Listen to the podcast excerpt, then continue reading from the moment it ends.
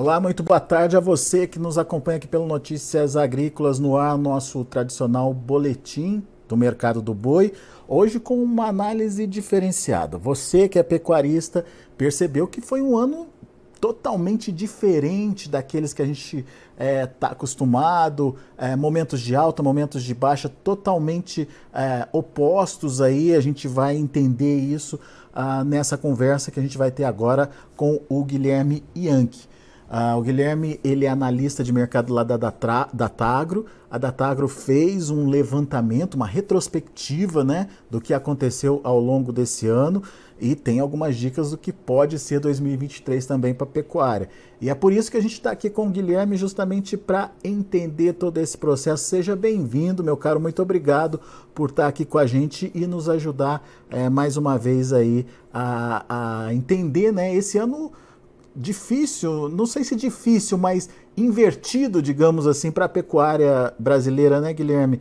Vamos entender o que, que aconteceu, como é que começa esse ano, enfim, é, quais foram os resultados no final das contas e o que, que a gente pode esperar aí para a pecuária brasileira. Seja bem-vindo, meu caro, e uh, já começo te perguntando Lá em janeiro, que era momento de baixa de preços, tradicionalmente a gente está acostumado com a, a, a safra do, do boi chegando e pressionando as cotações, a gente viu uma mudança incrível e um primeiro trimestre é, registrando aí é, os maiores picos de preço do ano.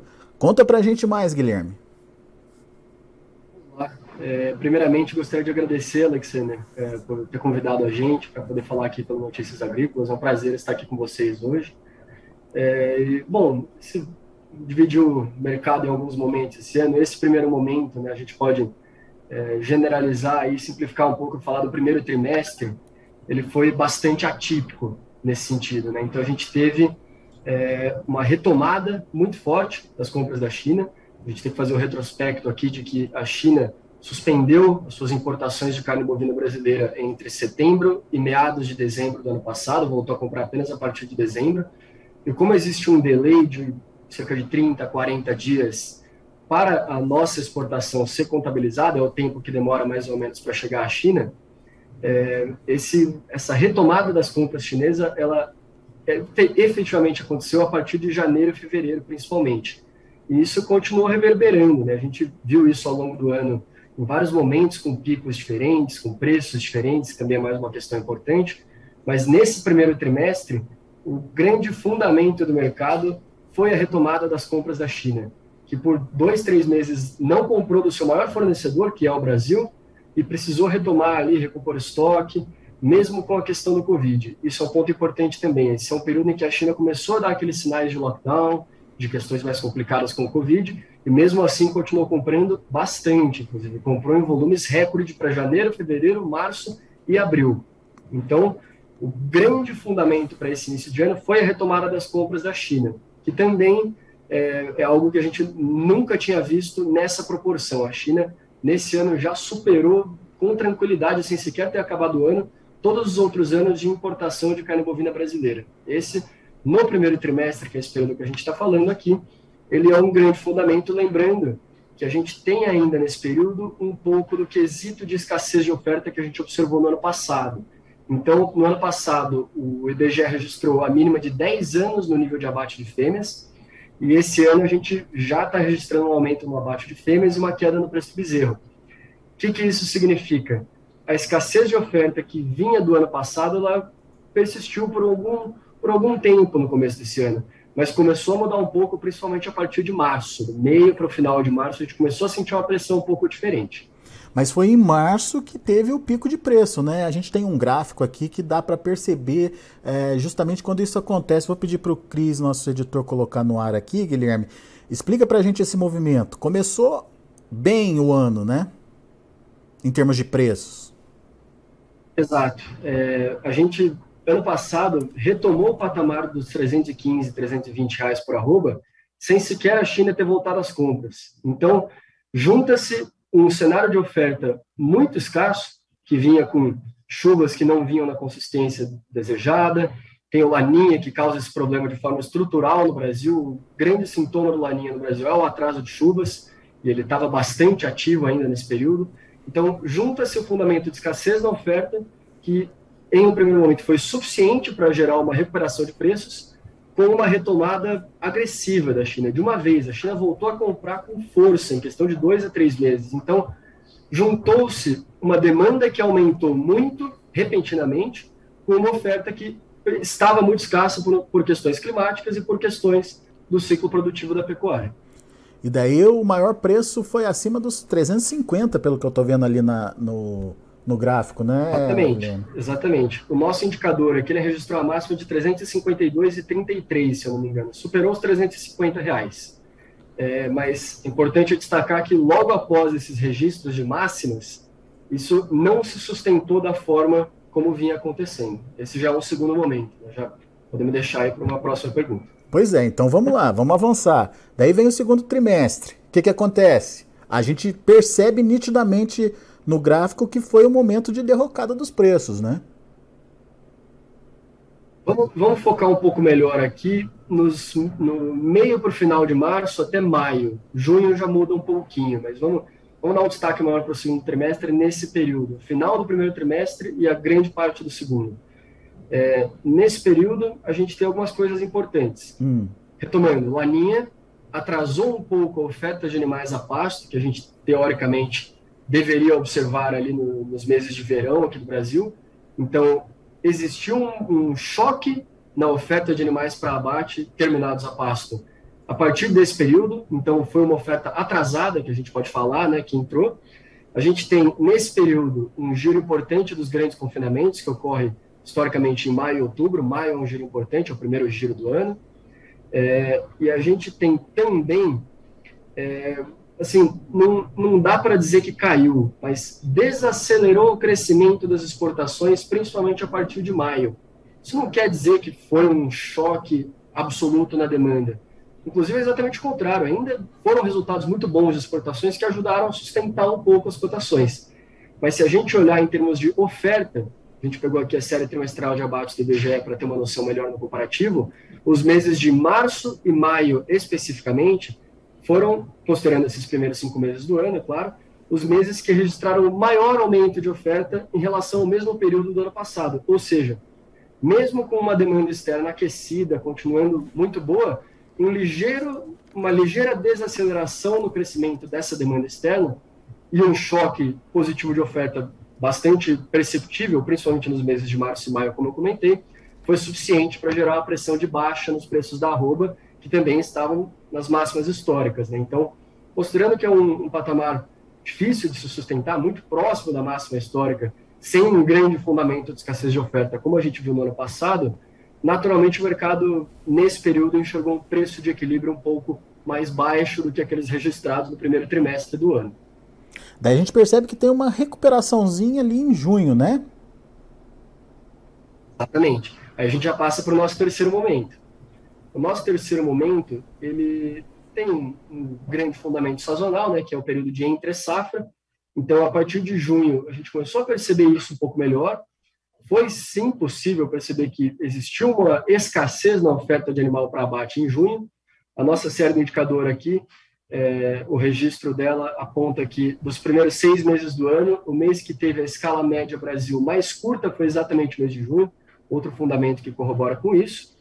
E em junho especificamente, essa reação ela tem duas pontas que a gente pode ajudar a explicar um pouquinho. Uma delas é o pico no preço médio por tonelada exportada, ou seja, os frigoríficos estavam com a receita marginal no ano muito próximas das máximas em junho, e junta-se isso a uma escassez de oferta, abre-se um espaço para que os frigoríficos possam pagar um pouco melhor pelos animais, porque eles têm margem para isso porque eles estão, estavam, naquele momento, com escalas mais curtas. Então, o apetite de compras da indústria para preencher a sua programação de abates estava mais aquecido em relação ao restante do ano. Quer dizer, Agora, teve, teve um incentivo da exportação que estava remunerando mais, mas é, teve, teve um momento de, de melhora dos preços, mas que não durou muito, né? Exatamente, exatamente. Se a gente olhar a partir de meados de julho, onde isso foi um pouco mais perceptível, é, isso já mudou um pouco o tom. A gente pode falar é, como, como uma, uma ótica de forças opostas que tentam é, influenciar o viés que o mercado está enxergando naquele sentido. Então, a partir de julho, julho, agosto setembro, setembro é o mais intenso desses aumentos, mas a partir de julho, é, foi percebido um aumento da oferta de animais para abate. Isso teve reflexo na escala, é claro, que é o primeiro dos fundamentos de curto e médio prazo que vão ser impactados por isso, é, mas as exportações nesse período continuaram muito aquecidas. Então, é, do lado das exportações, a gente tem duas questões. O volume, muito elevado ainda, a gente bateu mais de 200 mil toneladas em agosto e setembro, mas um preço médio por tonelada exportada que começava a dar indícios de queda. Com o preço médio por tonelada exportada caindo, o poder de compra da indústria que é passível de exportar sua, sua produção aqui no Brasil, ele diminui, assumindo que os preços continuem constantes.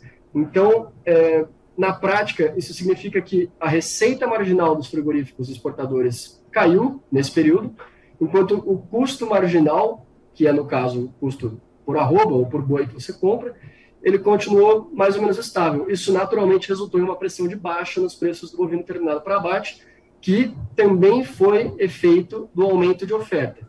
Lembrando aqui, esse é um ano de inversão do ciclo pecuário, então a gente vai observar que em certos períodos é mais é mais perceptível o aumento de oferta. Ele não é uma questão que a gente consegue olhar é, no mês a mês. O ciclo pecuário demora cerca de sete anos para inverter. Então a gente tem que olhar o resultado no ano. Agora, olhando para esse período em específico, foi possível sim observar um aumento de oferta um pouco maior do que aquele registrado, principalmente no primeiro trimestre do, desse ano, é, a partir ali de agosto e setembro. Setembro foi o maior deles. Em setembro, se a gente comparar o nível de abates é, formais do IBGE, o resultado preliminar, né, não tem resultado completo ainda, de setembro de 2022 em relação a setembro de 2021, o aumento é superior a 30%, ou seja, mais de teve um aumento de mais de 30% no número de bovinos abatidos em setembro desse ano comparado ao mesmo período do ano passado. Óbvio, tem a questão de que a China estava fora das compras no ano passado, em setembro, mas mesmo assim é um aumento substancial, não existe dúvida quanto a isso. Então, juntando aqui aumento de oferta, queda no preço médio por tonelada exportada, você tem fundamentos aí que exerceram uma pressão de baixa importante, principalmente a partir de meados de julho, continua a reverberar aí até setembro. Aí dali para frente já é um cenário um pouquinho diferente, o viés já muda um pouquinho. É, vamos, vamos ver o gráfico de novo, só para entender o pior momento. Ali em setembro, então, foi um dos piores momentos de preços ali. Obviamente depois né, o preço piorou bastante, mas nesse, nesse, nessa terceira etapa ali, o fundo do poço aconteceu quando a oferta de animais começou a aumentar e o preço médio das exportações começaram a cair, certo? Exatamente. Tá. E agora, que momento é esse? É, a gente viu aí uh, os preços tentando se manter, não deram conta, deram uma despencada. E agora, será que a gente vai ver uma retomada? O que está acontecendo nesse, nesse, nessa última etapa do ano, Guilherme? Claro. É, a partir de outubro, a gente começou a ter um pouco o temor de que a China ia realmente colocar o pé no freio com as compras. E isso aí acabou exercendo algum impacto, principalmente nas expectativas. Né? Então, os frigoríficos, principalmente os exportadores, é claro, eles vão tomar as suas decisões de compra de gado com base na expectativa de demanda. Se chega um sinal desse, que o, o Covid na China está complicado, que a economia está desacelerando, isso potencialmente afeta, é, sim, a estratégia de compras dos frigoríficos, principalmente exportadores. Então, isso foi um fundamento que permeou um pouco, mas acabou que depois que a gente fechou o resultado de outubro, confirmou-se que a China não parou de comprar. Inclusive, continuou comprando em volumes recordes. Outubro também foi um mês recorde, considerando a série histórica, para o mês de outubro. Mas é, é, importante salientar que a China está comprando a preços mais baixos. Isso é primordial para o que a gente está falando aqui. O resultado preliminar, agora de novembro, já está falando em preços na faixa de 5.300 dólares por tonelada na média. E a gente sabe que uma margem confortável ali para os frigoríficos exportadores deve girar na faixa ali dos 6 mil dólares por tonelada. Então, 5.300 é um patamar consideravelmente abaixo do desejado.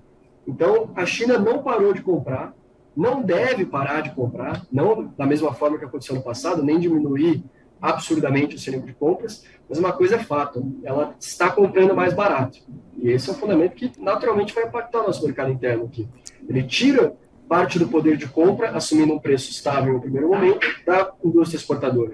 Agora, é um ô, ô, Guilherme, eu queria, eu, queria, Agora... eu queria só a sua confirmação do seguinte: é, a gente já tem ouvido falar que a China está é, é, renegociando esses preços. Você já ouviu isso também? É, tende a melhorar essa, essa relação é, de preço pago aí pela China agora nesse quarto trimestre? A grande variável que vai impactar o quanto a China vai desejar renegociar esses lotes é o câmbio. Por que o câmbio? A gente olha a moeda chinesa, o yuan chinês, ele registrou uma desvalorização bem considerável, justamente nesse período em que a gente registrou queda no preço médio por tonelada exportada. O que, que isso quer dizer na prática? Se a gente reduzir em 100 dólares o preço médio por tonelada exportada aqui para a gente, na moeda chinesa isso não equivale a uma queda proporcional.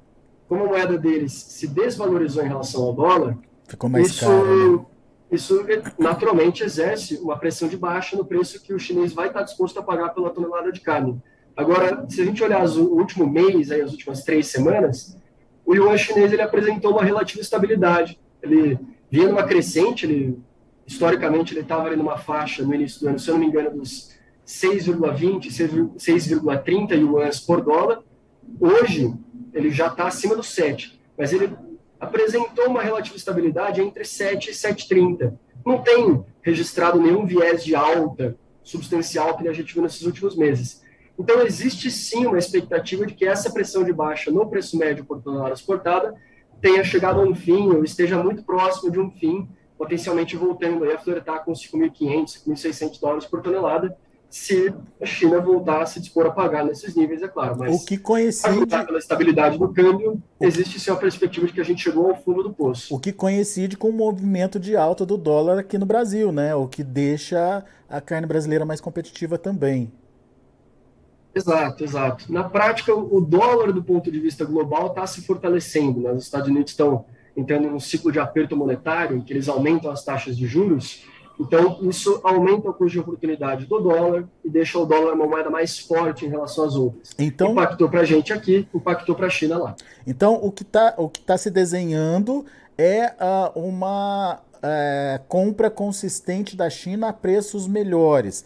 Precisa se concretizar esse cenário, ok? A China não vai parar de comprar, mas é muito difícil, a julgar por esse patamar de câmbio, que ela volte a pagar tão cedo esse patamar acima dos 5.500 dólares por tonelada. O que a gente deve esperar agora, pode esperar, é um volume de compras interessante. A gente tem o Ano Novo Chinês aí em 22 de janeiro do ano que vem, então são 60 dias basicamente da data de hoje até lá, então as compras que estão sendo feitas agora provavelmente são para abastecer aquele nível de estoques. Lembrando que a gente está saindo de um período de compras recorde da China de carne bovina brasileira, então que deve ter algum nível de estoques lá por lá já. Mas como o câmbio ele não está naquele patamar que ele estava do primeiro semestre desse ano, o câmbio chinês, né, de yuan com dólar, é muito difícil que no curtíssimo prazo a gente veja uma alta muito perceptível no preço médio por tonelada exportada. Se subir o preço, é, muito difícil que ele se sustente acima dos 5.500, 5.600 dólares por tonelada, assumindo esse curtíssimo prazo. Né? A gente está falando aqui de um período muito curto ainda que pode mudar muito rápido. O câmbio é um mercado muito dinâmico. Então, em uma semana pode ser que esse cenário mude. Mas, a, a julgar pelo cenário de hoje, a gente tem a perspectiva de volumes bons, mas preços ainda encontrando dificuldades de chegar a um patamar elevado. É, ok. Então vamos considerar volume bom. Isso enxuga mercado interno, certo? esse é, é, um dos fundamentos que ajuda a gente a explicar por que, que hoje a gente sente uma pressão de alta nos preços do boi, assumindo aqui São Paulo como a praça base, mas no Brasil. Na demanda externa, o fundamento a gente deu aqui. Foi o ano novo chinês, a gente tem volumes bons, preços talvez não tão bons.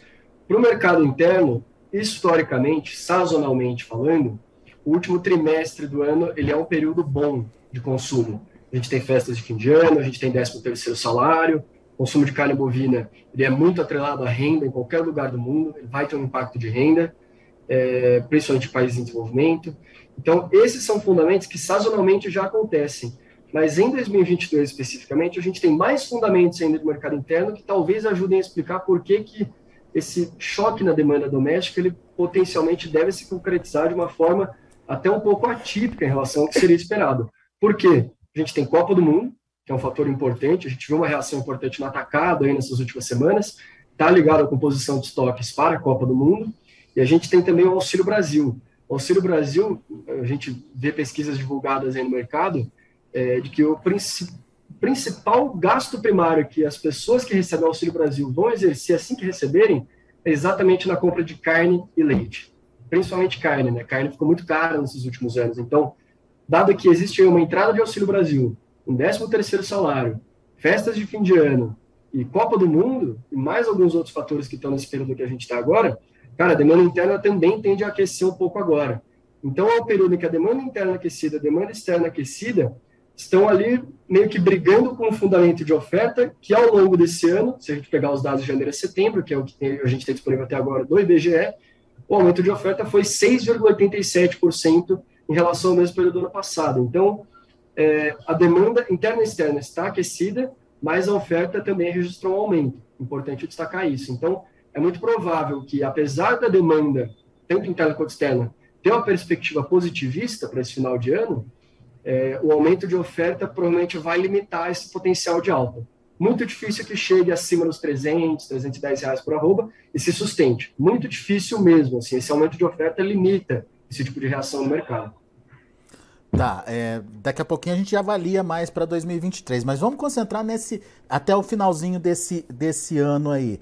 É, tem essa demanda chinesa acontecendo, tem essa melhora da demanda interna que está se concretizando, a gente está vendo isso também acontecer, mas é, e como é que está a oferta, Guilherme? Ela, ela se mantém alta, se mantém elevada como foi ao longo de todo o ano? Vamos discorrer um pouco mais sobre, sobre o que a gente observou nessas últimas semanas, nesses meses mais recentes, sobre o que a gente pode observar agora vai jogar pelo histórico, jogar pelos fundamentos de curtíssimo prazo aí. Primeira coisa, as escalas estão curtas agora em novembro. São as menores do ano, inclusive se a gente comparar na escala média mensal, lembrando aqui é, é o resultado parcial até a data de ontem, na nossa escala média aqui do indicador do boi da taga. A escala curta sinaliza que os frigoríficos, isso aqui é nível Brasil, né, vamos assumir o nível Brasil como uma análise mais estrutural, os frigoríficos brasileiros estão com o apetite de compras um pouco mais feroz em relação a outros períodos desse ano em que a escala permaneceu longa quase que o ano inteiro. Então, com escalas curtas, é um sinal de curto prazo de que a oferta dá sinais de escassez nesse período que a gente está agora. Se a gente olhar pela distribuição média dos abates anuais, dezembro é historicamente o mês que mais abate bovinos no Brasil, considerando aí a média de 1997 a 2021. O que, que isso prova? Como a gente já passou os dois grandes giros de confinamentos, que são maio e outubro, o grande fator determinante para o que a gente deve observar de oferta aí nesses últimos meses do ano, comecinho do ano que vem, é clima. Porque se a gente tem a maior concentração de abate de bovinos em dezembro, e esse é o mês em que tem chuva, que existe um índice pluviométrico interessante, o grande fator determinante para ver se a gente vai realmente ter um aumento de oferta consolidado e fechado em dezembro, e janeiro também potencialmente, é exatamente o clima, porque a gente pode ter registrado aí bons volumes de chuva nos últimos meses mais recentes, a gente teve chuva desde setembro, chuvas boas, assim, já para essas produtoras, mas agora a gente sabe que com o Laninha ainda ativo, pelo menos até meados do nosso verão, a gente sabe que isso pode sim atrasar a chegada de chuvas em praças produtoras importantes. Então, o clima é determinante. Isso vai ter alguma regionalização, vai ter alguma diferenciação entre praças, mas com, com bom índice de chuvas, isso garante um fluxo de oferta melhor. Com índices de chuva não tão atrativos, óbvio, isso não é tão pontual quanto eu estou pontuando aqui, mas é uma forma mais simplista, mais, é, mais objetiva de explicar esse fundamento. Bons volumes de chuva tendem, sim, a manter esse fluxo de oferta ou aumento de oferta em relação ao passado constante, enquanto se a gente observar um atraso nas chuvas de, verão que tendem a chegar a partir desse momento de agora, até o meio de dezembro, a gente provavelmente vai ter um fator limitante para esse aumento de oferta, porque nesse, nesse período em específico, o grande, grande parte do fluxo de oferta de animais para abate aqui no Brasil vai vindo dos pastos, vai vindo das pastagens. Bom, é, esse cenário que você trouxe para a gente é, justifica uma alta dos preços da arroba? Hoje, no cenário de hoje, assumindo aí escala curta, dando sinais de escassez de oferta, demanda interna reagindo bem, o atacado já dando indícios de que existe algum aquecimento nas compras aqui de mercado interno, e a demanda externa mostrando que não deu sinais de arrefecimento, só está comprando a preços mais baixos, eu acho que essa alta, ligeira alta, né? a gente não pode falar aqui que vai superar tranquilamente os 300 reais por arroba de novo, mas esse fundamento de alta que a gente observou aí nos últimos dias, nas últimas semanas, ele se justifica sim, ele faz bastante sentido. A grande dúvida é o quanto isso deve se sustentar aí para dezembro, que é para o comecinho do ano que vem. E a grande variável que vai impactar isso nesse sentido é a oferta, porque a demanda a gente já sabe mais ou menos o que esperar desse ponto de vista sazonal. Agora, a oferta está muito dependente do que a gente pode observar de clima, de recuperação de pastagens com bons índices de chuva, de qualidade e disponibilidade de pastagens. Muito bem. Uh, então, assim, temos uma perspectiva de melhora de preços. No entanto, é, você também avançou já um pouquinho para o ano que vem e já trouxe essa perspectiva de continuidade de aumento de oferta. Até que ponto isso pode ser um limitador para novos preços? O que, que a gente pode ver no ano que vem em termos de comportamento é, de preços diante de oferta e demanda, dessa relação mesmo, né? Claro. É, em termos de demanda, vamos falar primeiro de demanda interna.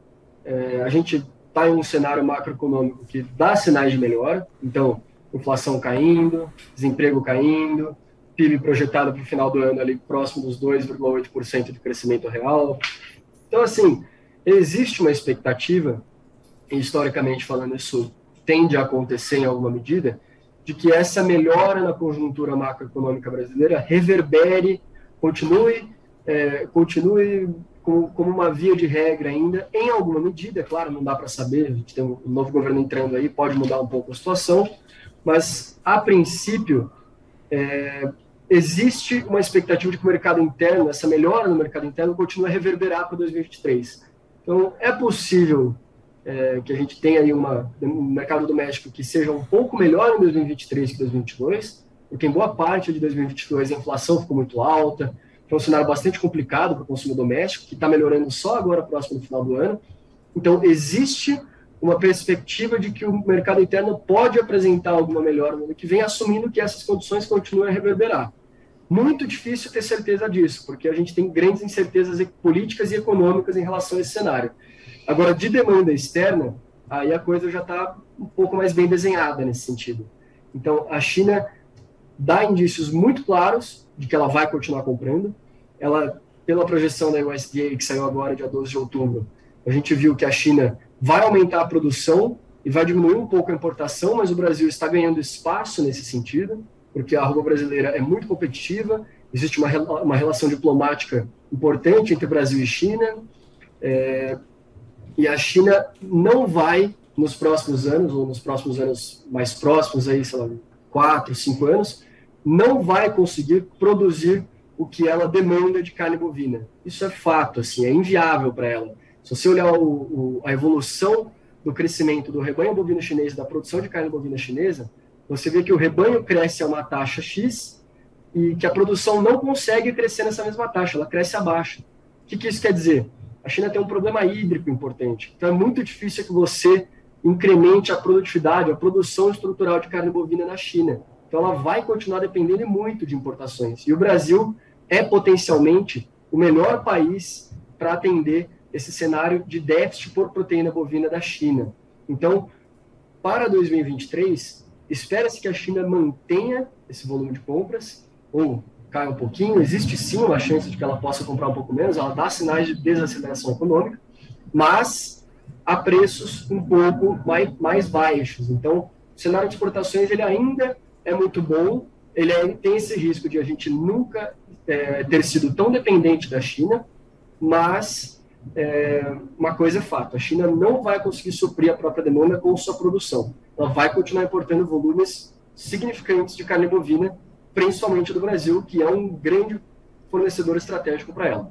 Então, olhando a demanda, incerteza em relação ao mercado interno, principalmente por conta da, da política econômica ou da economia ao longo do ano, a, a, uma exportação muito provavelmente mantida. Mas E a oferta? A gente já teve um aumento de oferta nesse ano, né?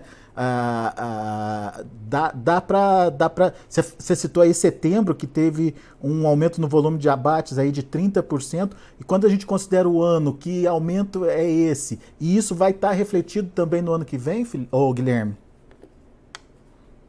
É, para falar de oferta, a gente está falando aqui agora um pouco mais longo prazo, né, perspectiva para o ano que vem. O grande fundamento, o grande movimento que a gente pode observar em termos de oferta é a inversão do ciclo pecuário que a gente está vivenciando nesse ano de 2022. Como a gente tem certeza disso? Como a gente sabe disso? Os indícios são muito fortes. A gente teve aí, mostrando o fechamento de ontem do bezerro no Mato Grosso do Sul, CPEA, uma queda acumulada no ano de 17,17% ,17 no preço do bezerro. E a gente, nos dados aqui do indicador do boi da Tagro, registrou, considerando dados de janeiro a outubro desse ano, comparados a janeiro a outubro do ano passado, um aumento de 3 pontos percentuais no nível de abate de fêmeas. Ainda não está próximo das máximas históricas do nível de abate de fêmeas, esse nível aí que hoje está na faixa, na média de janeiro a outubro, de 39, 39,5%. Então, o, o que isso quer dizer e como a gente pode pegar isso e jogar para 2023? O que a gente está observando agora é o início de um ciclo de alta, de um ciclo de aumento na oferta de animais para abate, causado principalmente por esse aumento nos abates de fêmeas. Se esse é o início, é muito provável que a gente observe nos próximos dois a três anos novos aumentos na oferta de animais para abate. Então, se por um lado a gente tem uma demanda interna incerta, uma demanda externa que dá sinais de que deve permanecer consistente, mas com preços um pouco mais baixos, do lado da oferta, o que está se desenhando, assumindo pela, pelo histórico de comportamento do ciclo pecuário brasileiro, é de que a gente deve passar aí por dois a três anos de aumento na oferta de animais para abate por conta desse aumento nos abates de fêmeas.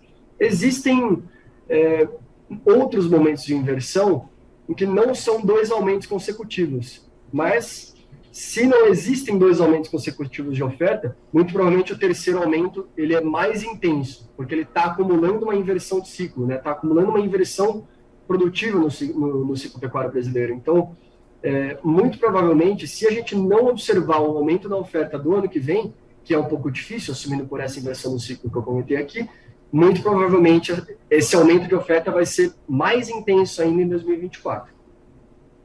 Muito bem. Bom, isso, isso significa então que não dá para apostar em, em, preços muito é, elevados aí, porque mesmo com a demanda acontecendo, tem essa questão da oferta chegando. Ah, mas como é que fica a renda do pecuarista? Vai ser positiva, boa? Como é que a gente pode analisar essa questão da renda e para que perfil de pecuarista que a gente está falando, né, Guilherme? Claro. É, de novo, a cadeia produtiva da pecuária brasileira ela é bastante heterogênea ainda, está passando por um movimento de intensificação a longo prazo, mas hoje a conjuntura ela tem impactos diferentes, mas de uma forma geral ela tende a apertar um pouco margens para o ano que vem. Por que isso? A gente tem aí é, um cenário em que muito provavelmente vão ser preços médios em 2023 mais baixos do que em 2022, Vamos falar em preços médios aqui, porque tem sazonalidades, né? A gente não pode assumir o preço em junho vai ser maior que em junho desse ano. Vamos falar aqui de preços médios em 2023, potencialmente mais baixos do que em 2022. É, e se a gente olhar do ponto de vista do custo de produção, que é a outra ponta disso aí para formar o lucro e a renda do pecuarista, a gente precisa abrir um pouco mais a conta, né? Então, para as operações mais intensificadas, então estamos falando aqui de grandes confinamentos, Boitéis, por exemplo, é, provavelmente é um cenário mais complicado. É um cenário em que o custo de produção ainda permanece bastante alto, a saca de milho ainda aqui em São Paulo, por exemplo, não fica abaixo dos 85 reais por saca com tranquilidade, com robustez. Então, com o custo de produção se mantendo elevado e preços médios potencialmente mais baixos, é difícil que para essas grandes operações, sem algum mecanismo de rede, algum mecanismo de trava, que a renda permaneça nesse mesmo patamar que a gente viu desse ano e do ano passado, que foi, foram máximas históricas. Né? Ninguém nunca vendeu boi a 350 reais por arroba no Brasil. Só esse ano, no finalzinho do ano passado, alguma coisa de tempo. Agora, em operações a pasto, ou que tem um, um grau de exposição a esses custos de arraçoamento menor, então pode ser até uma operação que tem sistema misto, um semi-confinamento, por exemplo, esse aperto de margens ele não tende a ser tão intenso, porque o impacto é, do custo de arraçoamento na operação, na rentabilidade, não é tão substancial. Ou seja, ele vai diminuir um pouco o lucro, mas como existe é, uma menor exposição a esses custos de arraçoamento, em comparação aos confinamentos e operações mais intensificadas, é, aí a pressão tende a ser um pouco menor. Mas, no geral, com preços mais baixos, a renda diminui. Mas ela vai diminuir mais para as operações que são mais expostas, mais especificamente, a esses custos de arraçoamento. Muito bem. Bom, de uma, de uma forma geral, ou então concluindo aqui tudo que a gente falou, a gente teve um ano atípico, de bons preços em alguns momentos, de apertos em outros, mas de uma forma geral é um ano que ainda se encerra de forma positiva para o produtor, para o pecuarista, uh, mas com uma certa preocupação para o que vem por aí, principalmente por conta da chegada da oferta da mudança de ciclo.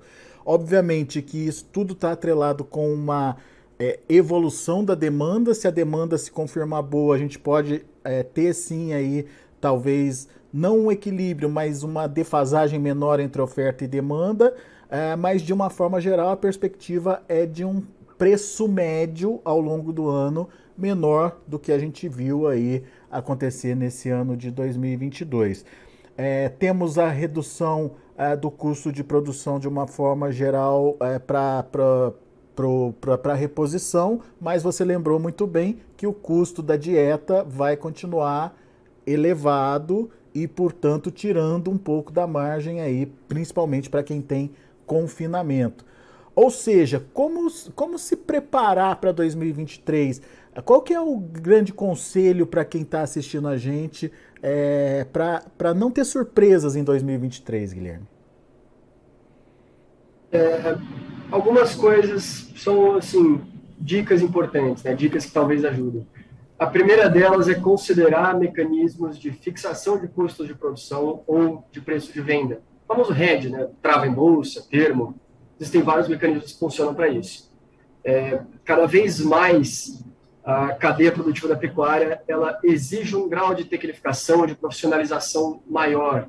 Então, uma primeira dica seria começar a considerar melhor esse tipo de operação para garantir ao menos é, algum nível de margem confortável. Assim. É, essa, essa é uma questão que ela, é um movimento de longo prazo. Cada vez mais isso vai ser exigido do pecuarista brasileiro, mas é um ponto interessante a se considerar agora. Né? É, não, tem como a gente resolver o problema quando ele está acontecendo. É bom prevenir o problema antes que ele aconteça. Esse é um bom exemplo. Outra questão importante, e essa, esse é um movimento que eu acho que os próprios pecuaristas percebem bastante, é, tirar o maior proveito possível do potencial da potencial normalização dos fluxos de chuvas aqui no Brasil. Por que isso? Existem fortes indícios de que o Laninha, que é esse fenômeno que atrasa a chegada de chuvas aqui no Brasil, que ele deixe de, ele passe a ser inativo, ele está ativo provavelmente até o final do nosso verão, meados do nosso verão. Então, a normalização do nosso fluxo de chuvas é uma oportunidade muito boa para fazer o melhor uso possível das pastagens disponíveis aí nas fazendas. Isso ajuda a diminuir o custo de produção, isso ajuda e muito a lidar com um cenário que potencialmente vai ser de preços médios mais baixos no ano que vem. Então, acho que duas boas dicas aí é, são nesse sentido. Uma de pensar em fixação de custos de produção ou de venda do, do boi, e outra que é de fazer o melhor uso possível das pastagens, lembrando que a gente tem uma perspectiva de normalização das chuvas para o ano que vem, principalmente após o verão. Muito bom. Guilherme Yankee, muito obrigado, viu, pela sua participação. A gente é, pôde entender principalmente o que, que aconteceu ao longo desse ano de 2022, por que, que foi um ano tão diferente, né, tão fora do, do, do tradicional, do histórico aí da pecuária, é, e principalmente é, entender que o que vem pela frente também é motivo de, de, de, atenção por parte do produtor, mas ele pode tomar algumas atitudes que ajudam a minimizar é, futuras surpresas aí. Então, foi muito, bom, foi muito boa essa nossa conversa. Agradeço muito a sua participação e a disponibilidade de estar aqui com a gente e ajudar o produtor a entender um pouco mais uh, tudo o que aconteceu. Muito obrigado, Guilherme. Volte sempre, viu? Obrigado, Alexander. Gostaria de agradecer mais uma vez o convite do canal Notícias Agrícolas aqui para ter chamado a gente da Datagro. Contem conosco aí. Temos um cenário um pouco desafiador, mas que é sempre uma oportunidade para melhorar, para ser mais eficiente, para ter uma operação mais redondinha aí para 2023. É isso aí. Muito obrigado aí mais uma vez, Alexandre. Boa, Guilherme. Abraço, até a próxima.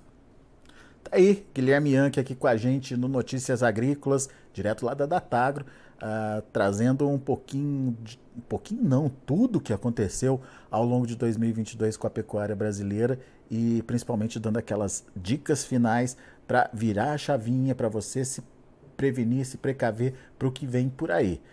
Vamos aos preços, vamos ver como estão as negociações lá na B3. Mercado Futuro de olho na tela, a gente tem uma recuperação dos preços para dezembro, R$ 303,40, alta de 0,13%. Janeiro se mantendo ali nos 308, fevereiro 305,50, leve alta de 0,05%.